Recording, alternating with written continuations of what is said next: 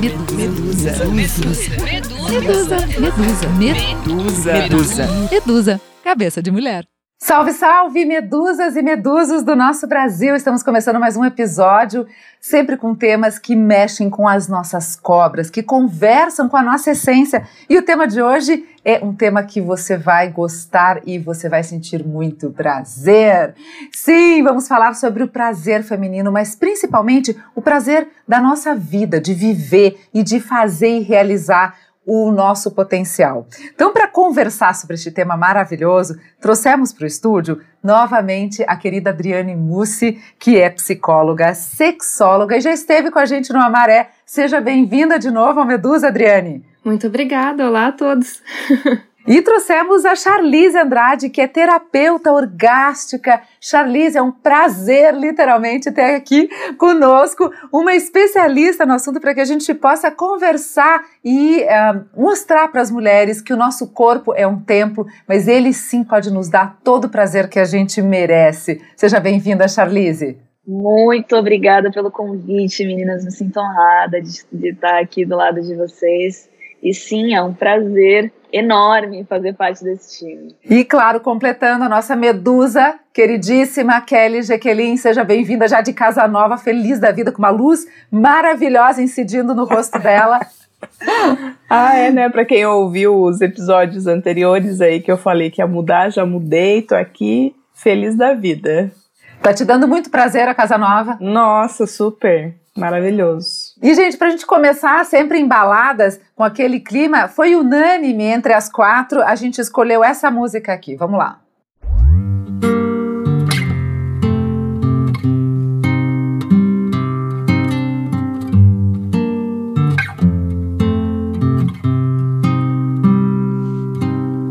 Triste, louco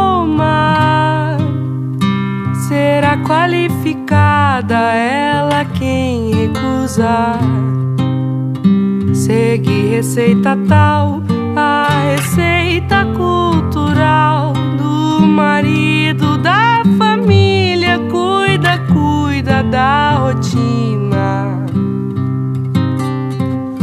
Só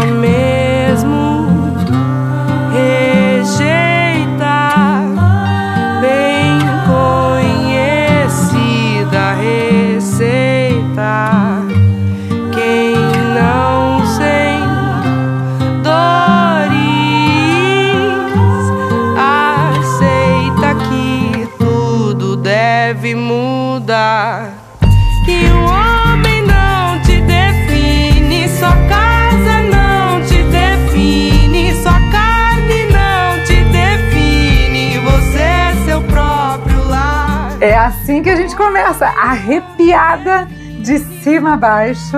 E realmente, é, quem nos define? Nós somos nosso próprio lar. E é com essa, esse pontapé inicial que eu quero passar a bola para Adriane e para Charlize e para Kelly para a gente entender este templo feminino que existe dentro de nós. Vai lá, Adri, contigo, a primeira bola. Uau! eu acho que para a gente entender o nosso templo feminino, a gente tem que olhar um pouco para a história da sociedade, como é que se constrói o feminino no decorrer dos séculos, o que, que significa ser mulher hoje em dia, tanto nesse contexto histórico e social e cultural, e quais significados vêm da nossa própria história de vida, o que, que a gente traz dentro da nossa individualidade, das experiências de vida que a gente teve, dos contextos em que a gente se inseriu e que a gente viveu e para que a gente entenda que a gente é um somatório de tudo isso, mas que ainda assim a gente pode fazer escolhas a partir do momento que a gente tem consciência de tudo que nos compõe. Charlize, como que a gente consegue entender isso? Porque isso é algo racional, mas como que a gente consegue fazer com que todas as nossas células do nosso corpo entendam e absorvam esse pensamento que a Adriane nos colocou? Olha, é, compreender que a gente pode acessar esse caminho através do nosso corpo, acredito que seja o primeiro passo. Né? Então, se permitir dar esse passo de sentir. E uma vez que você se permite sentir, aí é um exercício para que cada vez mais o seu corpo assimile esse sentir e ganhe um novo repertório de prazer. Porque o que acontece na grande maioria das vezes é que o nosso corpo não tem repertório de prazer suficiente para conseguir identificar né, esse prazer quando ele chega, ou para conseguir sustentar, que também tem isso. E eu acho que entra uma culpa também. Parece que a mulher ela se sente culpada em sentir prazer. E aqui a gente está falando só, a gente está falando do prazer geral, né? Não é apenas o prazer sexual que a gente vai chegar lá. Se Deus quiser, a gente chega lá na nossa conversa. Mas eu acho que uh, ficou incutido na cabeça feminina de que não nos é permitido sentir prazer ou que não é correto. É, Kelly, não sei se a sua educação, se você vem de uma família muito tradicional, você sente isso nas famílias mais tradicionais, curitibanas, assim? Como é que passa isso na sua cabeça? Então, Ju, eu acho que o que acontece não é nem a questão da, da família e da criação, mas vem a evolução histórica mesmo, né? Então, a criação das nossas avós, das nossas mães, ela foi muito diferente, né? E eu acho que só agora a nova geração que, que tá vindo que vem é, desmistificando muitas né, coisas que, que é, pra gente era errado ou feio e que agora a gente tá vendo que não é bem assim. Então, essa questão do prazer é, que eu vi é, na minha casa, assim, né, por exemplo, eu acho que até contei um, em algum outro episódio, que, por exemplo, a minha mãe, eu lembro quando eu era pequena, minha mãe, quando ela se arrumava para sair de casa sozinha, o meu pai, ele não gostava disso, né? Então ele brigava com ela, ele não deixava ela usar uma roupa. É, eu me lembro muito bem de uma vez que a gente foi tipo, sair pra ir, sei lá, comprar alguma coisa numa loja e minha mãe, eu e ela, tarde, assim, e ela falou assim, ah, ah não conta pro teu pai que eu passei batom, né, então isso ficou, tipo, cara, e é uma questão do prazer, né, o prazer de você se sentir bem com você mesmo, de você estar bonita, e você tá bonita para você, não para os outros, né, então ela não queria seduzir ninguém na rua, ela só queria sair e sentir que ela estava bem, estava bonita, né? Então, claro, isso com o tempo mudou, né? Até depois é, que eu fiquei adolescente rebelde, eu ajudei a mudar isso até na cabeça do meu pai, que é completamente diferente hoje. Mas é, isso é uma, uma, né, um mínimo, assim, eu acho que tem tantas histórias que a gente vê ainda hoje, né, com relação a isso, da mulher ser é, ela ser vetada de ser ela mesma, né? Então, e o, e o prazer, eu acho que ele está relacionado a isso, né? Se você não pode nem se sentir bem com você mesma, como que você vai se permitir ter prazer? Então, se é errado ser bonita, se é errado você pôr uma roupa que te valorize, o prazer também. O prazer é feio, é sujo, é coisa de, de prostituta, né? Então, ainda tem muita gente que tem essa mentalidade eu acredito que é, vai demorar um pouquinho ainda para isso mudar. E como é que a gente explora? Porque assim, tem gente, como você falou, tem gente que nem conhece o seu, o que que te dá prazer. Sabe muito pouco. Às vezes acaba indo para comida, algo que seja mais eh, simples, simplório, não que não seja um prazer delicioso, né? A gente comer um bom prato, mas existem milhares de possibilidades de prazer que estão à disposição da gente e que as pessoas não acessam. É, então, qual seria o primeiro gatilho mental para que a gente possa acessar esses prazeres a que a gente é, tenha direito disso? Enquanto você estava perguntando, eu estava aqui refletindo sobre isso. E com as minhas pacientes, eu primeiro trabalho a proibição. Eu vou até é, chamar a Charlize aqui pro, pro meu lado, metaforicamente, pela, pelo repertório do que é o prazer. No meu trabalho, é, eu tenho primeiro ouvido as meninas e questionando o que que não as autoriza, porque eu acho que a gente tem que começar bem do começo, bem do primeiro passo. Quais são os impeditivos que elas enxergam na história de vida delas? Por que, que elas não estão autorizadas? E por que que essa, esse, esse prazer já foi sentido e ele agora sumiu na vida mesmo?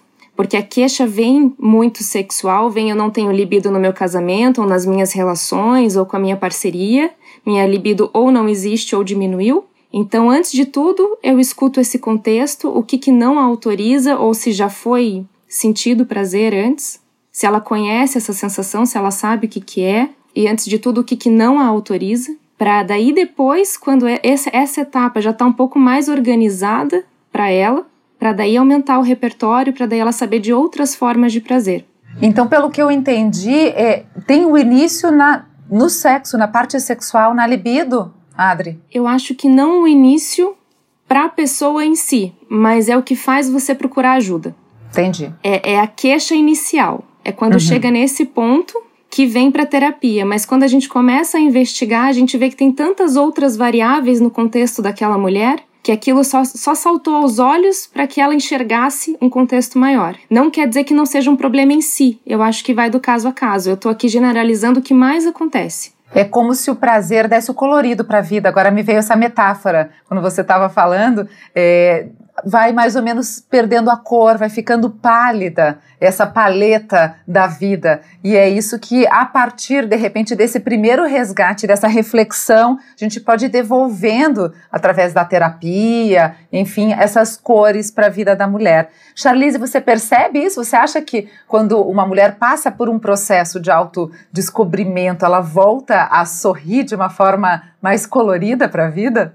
Gente, com certeza absoluta. Eu vejo transformações, assim, na, na, na feição das mulheres, e, e a feição é uma pontinha de todas as transformações que acontecem na vida de uma mulher que passa por um processo de terapia orgástica. Eu vejo imediatamente, já aconteceu de mulheres na segunda sessão voltarem de eu não reconhecer Verdade. De, de, né, de, de automutilarem o corpo, né, e voltarem numa outra condição, né, de estar tá num lugar. Porque o que, que acontece, né? A gente falou, vocês falaram sobre várias coisas, eu fui anotando aqui, porque todas elas têm, são muito ricas, né? No sentido de da gente trazer um pouco mais de conhecimento da questão histórica mesmo. Então, historicamente, a gente vive numa sociedade que, foi que a mulher foi colocada num lugar de serviço. Uhum. Então a mulher está sempre para servir o outro. De maneira geral, normalmente esse outro é um masculino. Então, Kelly, quando traz né, que o pai é, se incomodava quando a mãe saía de casa arrumada né, para fazer algo para ela, por quê? Porque ela tem que se arrumar para o marido e não para ela mesma. Então, por mais que a gente viva um momento de, de um pouco mais de elucidação disso tudo que está acontecendo, um pouco mais privilegiado nesse sentido do que as nossas, né, as nossas mães e as nossas avós, ainda assim isso tem uma marca no nosso corpo. Porque aí quando você como é que você vai sentir prazer dentro de uma sociedade que está o tempo inteiro falando que você não pode sentir prazer? Porque se você sentir prazer, você é, é uma mulher menor, é uma mulher vulgar. Não, você precisa se colocar num lugar de uma mulher santa. Porque aí também tem toda uma questão, né, que somos atravessadas, porque estamos numa sociedade judaico-cristã, né, então a gente também não pode excluir isso, por mais que às vezes a pessoa não seja religiosa, isso nos atravessa. Então, assim, dentro de uma sociedade dessa, né, moralista, inclusive, as mulheres são divididas entre santas e putas. E aí, né, quem é que vai querer ser a mulher puta? Não, a mulher tem que ser puta na cama e ela tem que ser santa dentro da sociedade. E aí a mulher fica, né, como é que é você? Quem é você?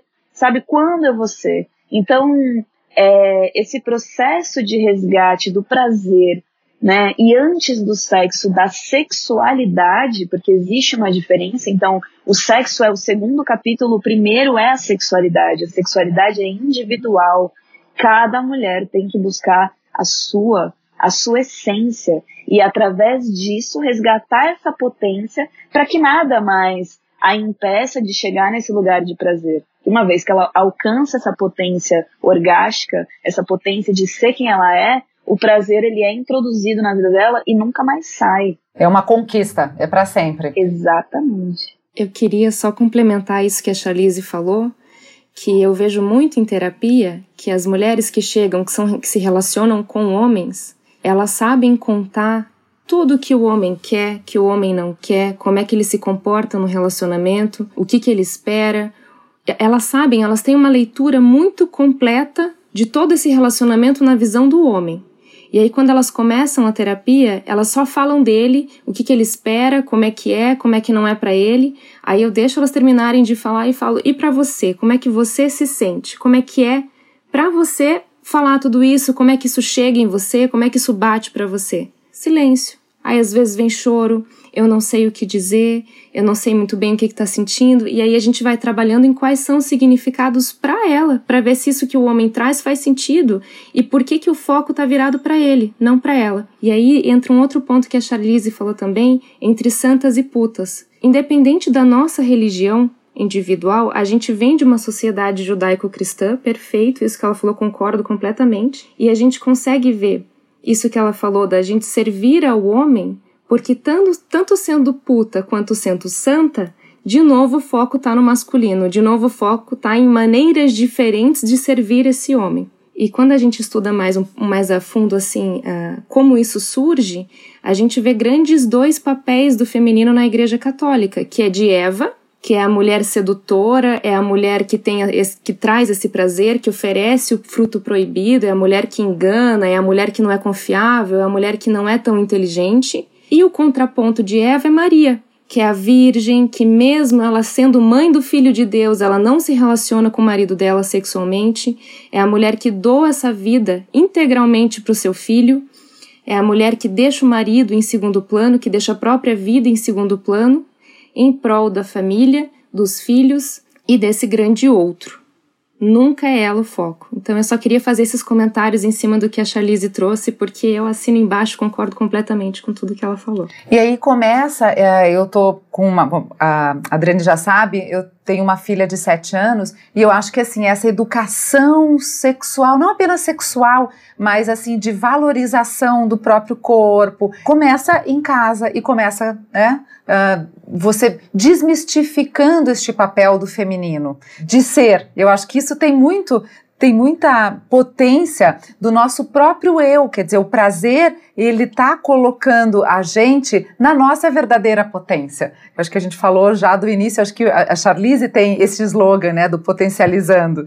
E, e eu acredito que essa transformação ela começa desde pequenininha. Como que vocês veem, eh, de que forma a gente consegue colocar na cabeça das nossas pequenas e ir trabalhando dentro da gente esse colorido de volta para que as meninas da nova geração percebam o que, que é ser livre e poder escolher a sua gama de prazeres? Como que a gente trabalha isso? Olha, eu acho que o primeiro passo, vou bater de novo nessa tecla, é o autoconhecimento. A gente só consegue dar para o outro a partir do momento que a gente enxerga em nós mesmos, né?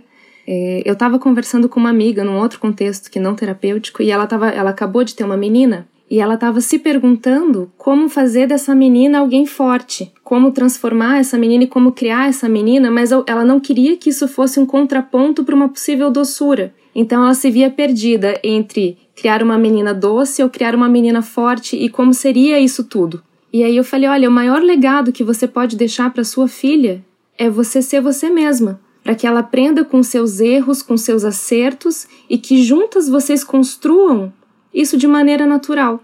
Se você busca interpretar um papel para ensinar para essa menina como ser diferente, ela vai pegar o contexto, ela vai pegar. As crianças são muito inteligentes, elas aprendem muito pelo contexto, pela imitação, por aquilo que a gente mostra para além do dito. Então, se você mostrar que é genuíno tudo que você pode fazer, tudo que, é, tudo que você sente que é certo, tudo que você sente que você erra, e ir construindo junto com essa menina, ela vai ter a possibilidade de escolher aquilo que ela quer ser, da maneira que ela quer ser e da maneira que fizer sentido para ela nas fases da vida.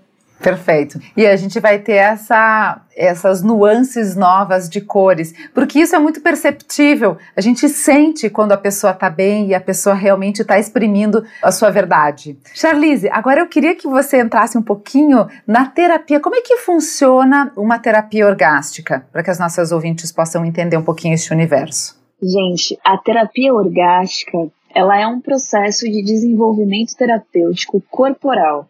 Né? Então, é, tudo que a gente vive hoje é muito estimulando a mente. Né? Então a gente recebe estímulo mental desde o momento que a gente acorda até a hora que a gente vai dormir. O tempo inteiro mente. E a gente usa o corpo. Então a gente usa o corpo para se locomover, a gente usa o corpo para levar a mente para estar em lugares. Mas quando que a gente se conecta com esse corpo? Né? Quando que a gente para para sentir o corpo?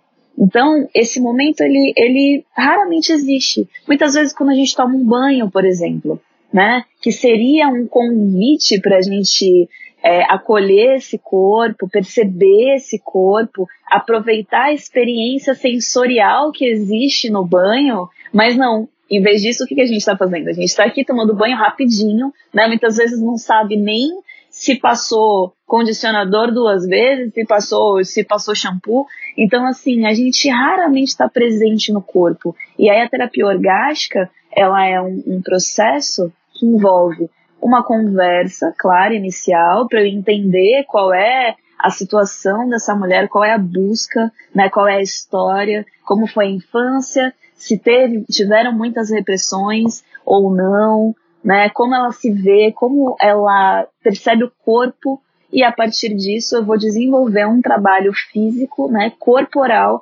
para que essa mulher consiga acessar a sua potência a partir do seu corpo, né? E aí tem uma série de, de ferramentas que a gente pode utilizar, corporais, que vão desde uma respiração até uma massagem orgástica, né? Que vai envolver toque sutil para despertar todo esse corpo, para despertar a bioeletricidade desse corpo, para fazer com que ele relembre, né? Vocês trouxeram isso da infância, né? De como uh, fazer com que a, criar, né? Mulheres, meninas de uma forma saudável com relação à sua sexualidade e aí é bem esse lugar, né, da gente relembrar o corpo, porque o corpo já sabe. Então, quando a gente toca num bebê, ele se abre inteiro, ele curte esse toque. Por quê? Porque ele tá ali puro, né? Ele não tem, ele tá sentindo prazer com esse toque, mas não é um prazer sexual, é um prazer.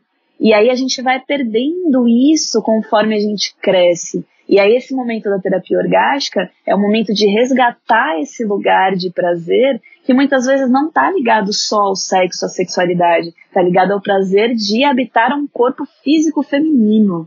Então, a terapia orgástica diz respeito a isso, de maneira resumida. Mas quem quiser saber mais. A gente vai deixar todos os seus contatos. Meu Deus, eu adorei essa frase final de habitar o corpo feminino, né? Esse prazer de habitar. Porque realmente o nosso corpo, ele é fantástico. E a quantidade de hormônios, sabe? O toque da pele, tudo isso, a gente às vezes esquece e entra nessa rotina do dia a dia e a gente esquece de prestar atenção aos sinais que ele dá, não é mesmo? E, e às vezes com uma música como essa que a gente ouviu agora no início, eu comentei com vocês que eu fiquei arrepiada. E é uma resposta que o organismo está dando, teu corpo está dando, não passa pelo cérebro diretamente, né? É só aquelas endorfinas que vão ali modificando e você se transforma. É o se permitir, às vezes, escutar este corpo. É, eu queria saber agora, Kelly, nós que estamos casados já há alguns anos, como é que é esse diálogo? Como que deve ser esse diálogo com o nosso parceiro? Porque parece que no início a gente tem toda aquele, aquela dança do acasalamento, digamos assim, e a gente vai querendo mostrar as coisas que são interessantes, nossas, mostrar o nosso melhor lado. Mas com o passar do tempo entra a rotina, entram as preocupações e tudo mais. Como é que a gente explora novamente esses sentidos dentro do casamento? Essa é uma pergunta de um bilhão de dólares. as meninas vão poder ajudar. Mas vamos falar ainda primeiro entre nós, que não somos as especialistas. Ai, Ju, se eu soubesse responder isso, eu acho que, né, meu Deus, estava aqui milionária. Porque realmente, né, eu acho que todo relacionamento tem isso, né? Então, o início é aquele, aquela conquista, sedução e tal, é tudo novo, né? E claro, a rotina, quando você, se você não sabe trabalhar a rotina, não vira rotina, né? Então eu ainda trabalho junto com o Flávio. Então a gente passou muito tempo, é, o dia inteiro, o tempo inteiro juntos, e isso atrapalhou o relacionamento por um período, porque não tem que. É, eram outros problemas que a gente discordava no trabalho e aquilo ficava, e sabe, ele não saber separar as coisas direito. E isso interferia, porque aí você chegava. É difícil você chegar em casa, fechar a porta de casa e virar a chave, né? Tipo, aqui não é mais o meu sócio agora, é, é, o, é o meu parceiro. Então é, é complicado, né? Então teve um período aí bem tenso mas agora a gente está retomando, né? Aprendendo a separar as coisas. Eu realmente não sei, eu acho que vamos deixar aí para a Adri, que é especialista no assunto, resolver a nossa vida. Né? Depois a gente volta aqui Bem contar. Isso. Quanto tempo que você está casada, Juliana? Eu tô com o Ney, eu tô no terceiro casamento, né? Com o Ney eu tô há 13 anos. Mas digo que foi assim um recorde, porque os outros foram. É, o outro teve quatro anos e o outro teve cinco anos. Então agora eu tô num recorde dos 13. E eu costumo dizer, inclusive para o Ney, que o sexo começa de manhã. Então, assim, como a gente precisa, porque não é um botãozinho, eu tô vendo só as carinhas delas assim, né, fazendo. Porque a mulher, é, aí vocês meninas, por favor, complementem aí com a parte técnica, mas a gente tem que ter todo um contexto, até para a gente poder sentir aquele é, pelo em punta, como dizem os, os espanhóis, sentir o nosso corpo é todo um processo. Ele vem, sabe, de manhã, de você ouvir uma música, de você se tocar no banho. Não é de noite, chega, aperta um botão, tô pronta para transar e vou transar com paixão e com tesão e com. Não é isso. Como é que como que deve se construir isso, claro, dentro da nossa percepção, a gente querer sentir este prazer, mas como que a gente constrói esta rotina, Adri e Charlize, para que os nossos dias não sejam tão beges e as nossas noites muito menos? Olha, gente, uma vez eu li uma frase que homens fazem sexo para se sentir bem e mulheres fazem sexo quando se sentem bem.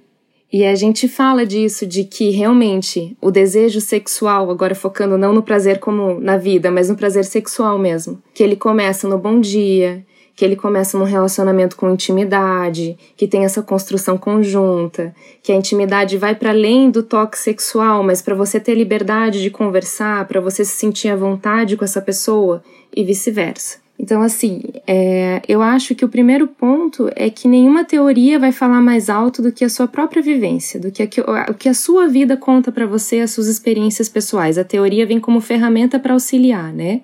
Mas quando a gente pensa nesse viés, eu acho que a gente, daí é uma opinião crítica minha, pessoal, eu acho que a gente silencia essas mulheres que não têm uma parceria, que são mulheres solteiras e que ainda assim têm questões sobre sexualidade, porque a gente fala sempre desse contato com o outro, que, claro, é relevante, é importante, mas tem uma parcela de mulheres que não são casadas, que não estão num relacionamento, que não sentem desejos só por homens ou por homens.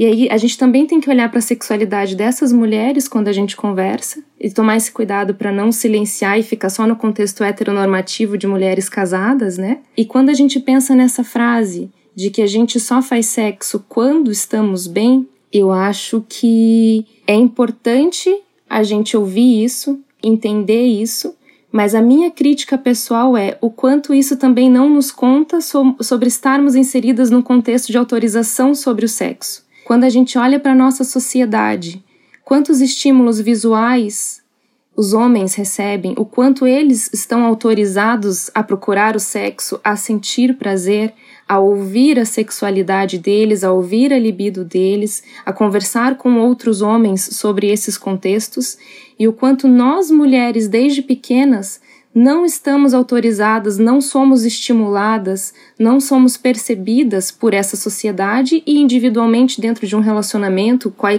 qualquer que seja esse relacionamento, e o tempo desse relacionamento pode ser uma parceria de uma noite ou de uma vida inteira. Então, eu acho importante a gente notar esse contexto e o meu questionamento fica: esse questionamento, ele realmente é determinante e intrínseco ou ele também conversa com esse posto social, cultural que nos permeia há tantos séculos? Perfeito, é um grande questionamento. É, Charlize, pode complementar então na sua visão, por favor? Adri, muito obrigada, muito bem colocado, é exatamente isso. Então, a gente costuma falar que é, as mulheres são um, um fogão a lenha e os homens um fogão elétrico. Concordo com tudo o que você trouxe com relação à, à sociedade em que estamos inseridas, né, que traz para a gente o tempo inteiro que a gente não pode, que a gente não deve, que a gente não pode se tocar, que a gente não pode se ver, que a gente tem que se comportar, que a gente tem que falar baixo, né, que a gente tem que ser uma boa mulher, uma boa esposa, e os homens são incentivados desde a infância a se tocarem, a consumirem pornografia, a se conhecerem, a experimentarem os seus corpos, né? Então, isso também tem um reflexo né? E biologicamente o nosso corpo não responde dessa forma, né? Então quando eu trago que nosso corpo é um fogão a lenha, é que o homem, você aperta um botão e ele realmente, né? Muitas vezes ele vai estar tá pronto. A mulher não. Você vai precisar preparar esse corpo. Só que uma vez que você colocou a lenha ali no, no, no, no fogão, minha filha, essa lenha vai ficar até o dia seguinte. Então, é, a descarga orgástica né, que o corpo feminino pode alcançar é muito grande. Né? Só que para isso você precisa construir essa carga. Então, é, é esse o caminho. E agora eu quero trazer a visão astrológica do prazer, meninas. A Adri Fayet, sua xará, Adri, ela passou conosco a primeira temporada toda. Nos primeiros episódios dessa segunda temporada ela estava um pouco sumida, mas ela voltou hoje com a carga toda e vai trazer esse recado da astrologia pra gente. Vamos lá. Vamos lá, prazer. O prazer na astrologia está ligado à casa 5, ao signo de Leão e ao Sol. Ou seja, toda vez que eu consigo realizar aquilo que tem para mim na vida, isso me dá um estado de prazer. A casa 5 é a casa ligada aos namoros, aos filhos, aos processos criativos e à expressão daquela que eu sou, daquele que eu sou. Quem sou eu e como que eu expresso esse que eu sou. Dentro da mitologia, a deusa do prazer é a Vênus. Na astrologia, essa Vênus é o nosso padrão de escolha, ou seja, o que eu escolho para satisfazer esta minha força solar, espiritual, essencial, que me traz prazer. Prazer de ser quem eu sou, de expressar quem eu sou, de estar onde eu estou. Isto é o prazer na astrologia, simples assim.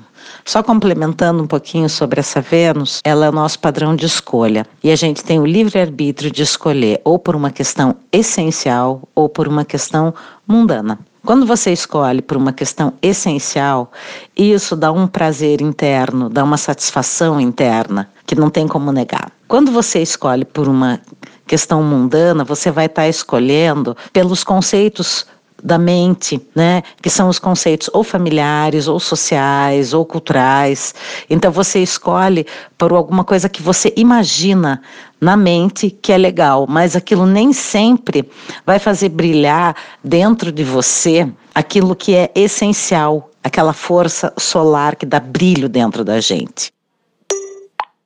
Praticamente um resumo de tudo que a gente falou, não é? Faz sentido, meninas? Como que bateu para vocês esse lado astrológico desse papo que a gente está levando?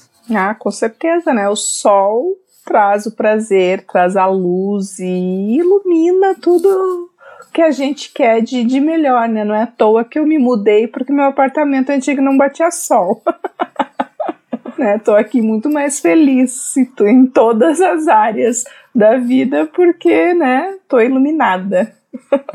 E passa pelo autodescobrimento, quer dizer, a partir do momento que você sabe o que, que você quer, o que, que te traz, o que, que te move. Então é muito além do sexo, gente. O sexo ele é uma consequência. O, o, o, gozo, por assim dizer, ele é uma consequência. Agora, se a gente tiver esse prazer na vida, em ser quem somos, em buscar elementos que nos satisfaçam de A a Z em volta da gente, o caminho deste prazer ele é muito mais curto, né? O caminho para se chegar ao prazer.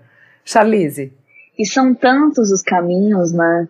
Não precisa ser só um prazer, você falou muito bem, não precisa ser só um prazer relacionado ao sexo, né? Não precisa só ser um orgasmo, mas o prazer de você sentir a luz do sol batendo no seu corpo, né? O calor, de você perceber a sua pele, de você comer uma comida gostosa, de você tomar uma taça de vinho se você gosta, sabe? É o prazer de encontrar, de criar rituais de prazer no seu dia a dia. Então a gente tem que começar a descobrir quem a gente é, né? Nossa, muito bem colocado as questões astrológicas, é exatamente isso. Só que se eu não sei quem eu sou, como é que eu vou buscar esse prazer essencial? Então, assim, descobrir quem eu sou, o autoconhecimento, ele passa pela sexualidade e ele passa pelo prazer. E é justamente esse resgate que vai trazer novamente esse brilho solar.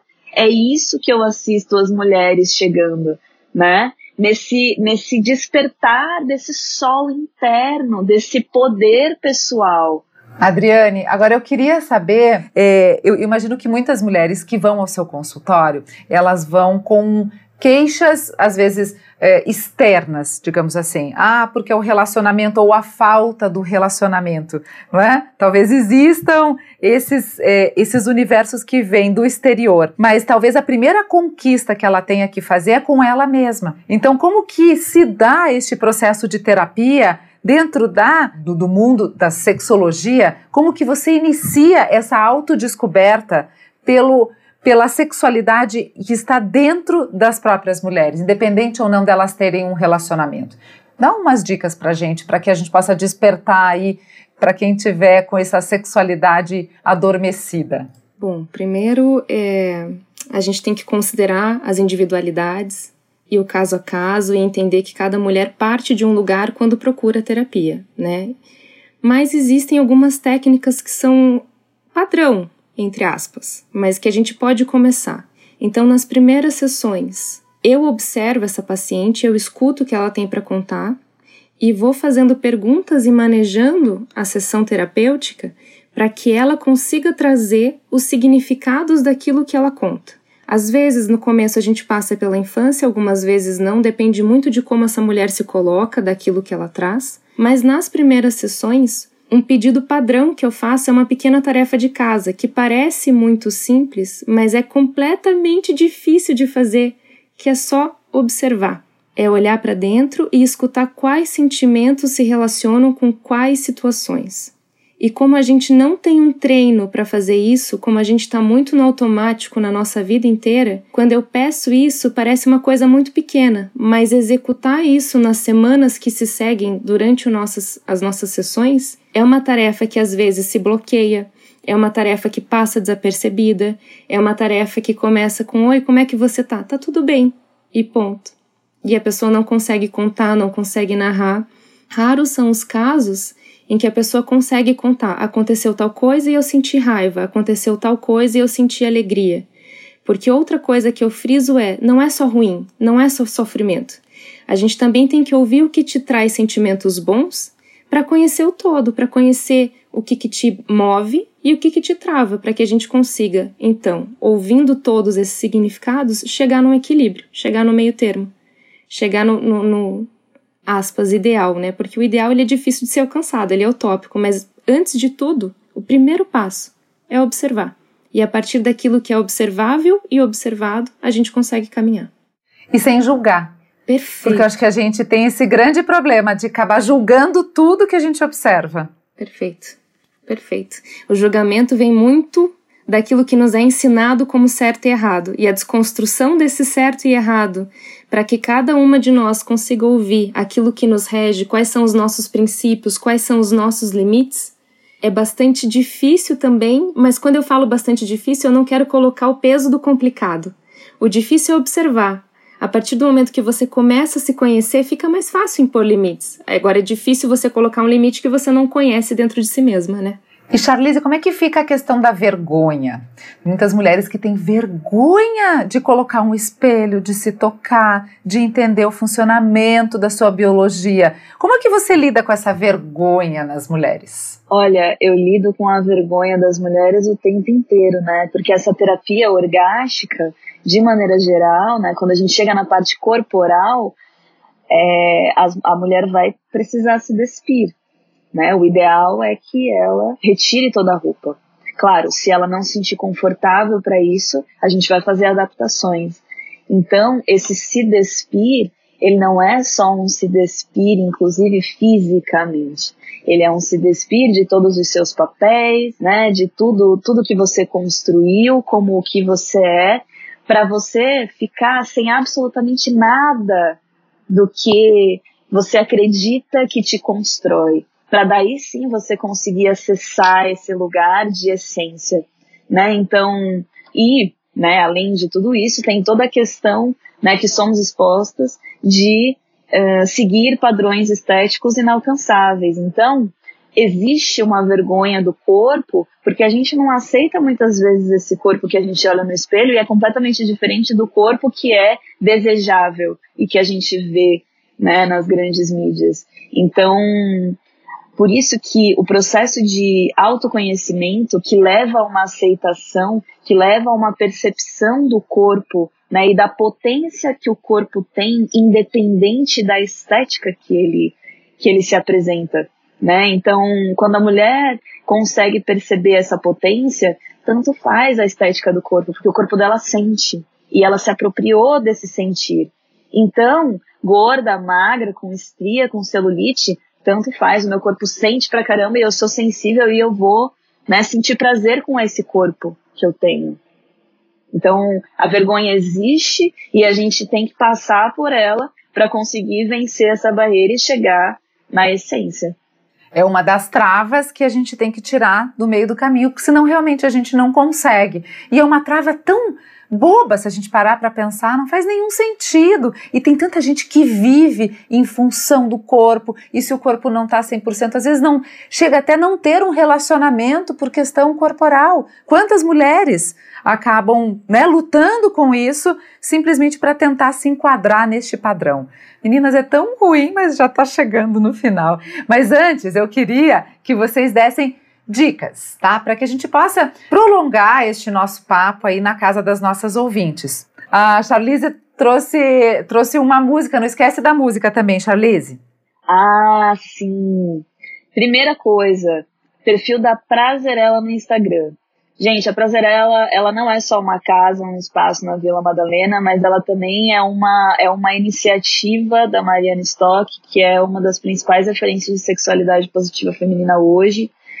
E lá nessa, nesse Instagram tem muitas, muito conteúdo né, de qualidade. Inclusive tem um livro, tem um e-book gratuito que se chama O Pequeno Livro sobre Sexualidade Positiva Feminina.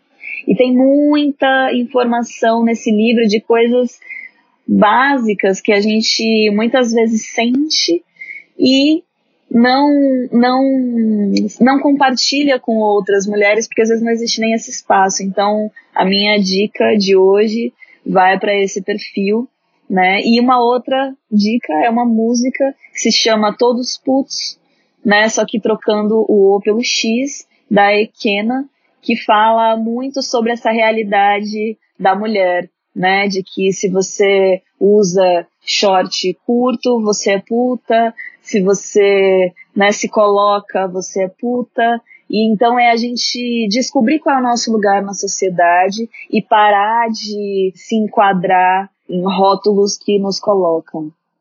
Triste, louco ou má. é, né, a gente vai desqualificar tudo isso. Muitíssimo obrigada. Kelly, suas dicas de ouro, como sempre. A Kelly sempre traz um monte de dica legal. Então, eu, tá, eu nem ia dar essa dica, mas aí ouvindo até o que a Adri estava falando, eu lembrei que eu comprei no início do ano, que eu não sabia que ia ter pandemia, comprei um planner, né, lindo para me planejar. Tem vários memes no Instagram, né, falando, ah, as pessoas compraram agenda de 2020, tipo... E uma coisa super legal, esse planner, ele chama Planner Feminista, é da Insecta Shoes, e ele tem aqui todo, toda semana para você listar três coisas maravilhosas que aconteceram na semana passada, duas coisas que eu poderia ter feito para deixar minha semana me melhor, né? E algumas anotações, tipo, ah, algo divertido, hábitos diários. Então, você se policiar a escrever isso, tipo, toda, todo dia ou toda semana, tipo, ah, eu, três coisas que me deixaram feliz hoje, três coisas que me deixaram, o que, que eu podia ter feito para me sentir melhor. Eu acho que isso ajuda a gente a se conhecer e a começar a nomear né, esses sentimentos, como a Adri falou, né? Então, identificar situações que te fazem bem, que te fazem mal, ou que você te fa... às vezes algo te faz bem e você nem percebe. Daí a hora que você né, para ali para escrever isso, para pensar em algo que, que você poderia ter feito melhor, ou que, algo que te deixou feliz, e você acaba descobrindo, né?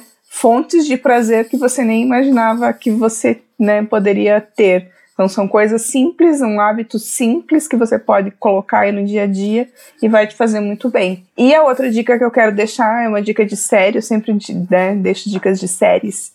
E tem uma série, eu não vi ainda a segunda temporada do Coisa Mais Linda, Coisa Linda, não lembro, da Netflix, que é uma série brasileira, né? Então é uma série aí de cunho feminista que se passa é, na década do que? De 60, será? acho que é, né? 40, 60. Então, que mostra as mulheres, né, desbravando ali é, áreas que eram antes, né, masculinas e descobrindo o prazer e a potência delas, né, para mostrar que elas não precisam de nenhum homem para fazer as coisas acontecerem. E fora isso, a fotografia é linda, então conta um pouquinho da história da bossa nova também, que é super legal.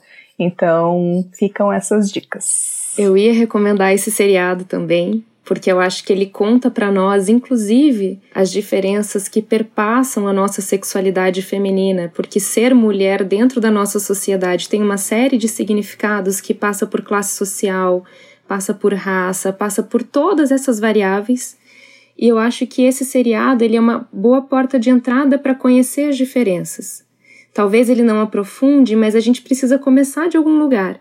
E assistir esse seriado, que é a coisa mais linda, é, ele ajuda a gente a compreender esse primeiro passo, como é que as coisas se colocam, como é que as coisas começaram.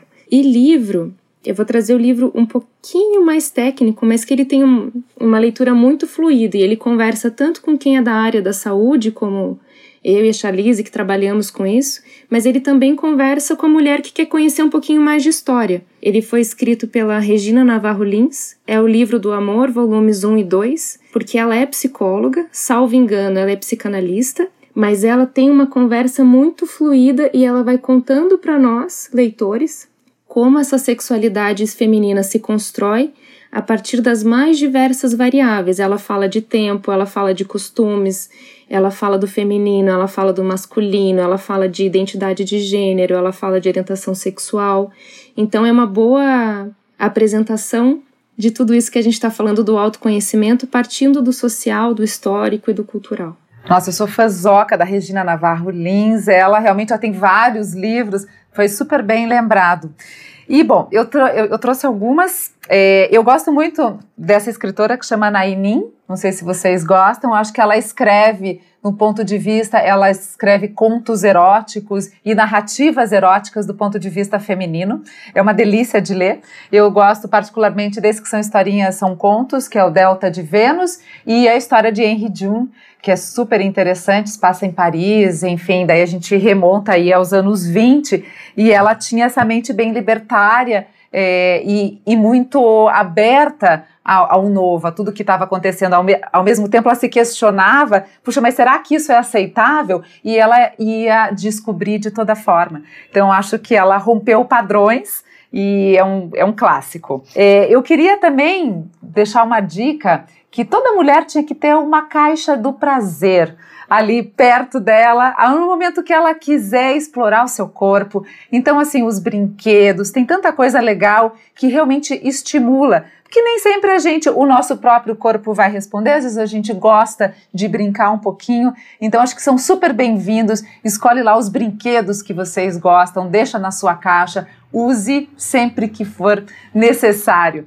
E também um outro, um site, não sei se vocês conhecem, é um site, é, é um site feito por mulheres é, que tem desde é, vídeos é, realizados, vídeos de sexo, é, tem contos também escritos por mulheres e tem lojinha de um, brinquedos sexuais, chama beleza.co com dois L's, depois a gente deixa lá na descrição do episódio. E o mais interessante é que é o ponto de vista da mulher. Então são as mulheres, é, não é aqueles, não são aqueles ângulos masculinos, até nos filmes pornô, que a gente só consegue ver aquele ângulo masculino para o prazer masculino. Aqui tem o prazer feminino, caso interessem também pelo pornô.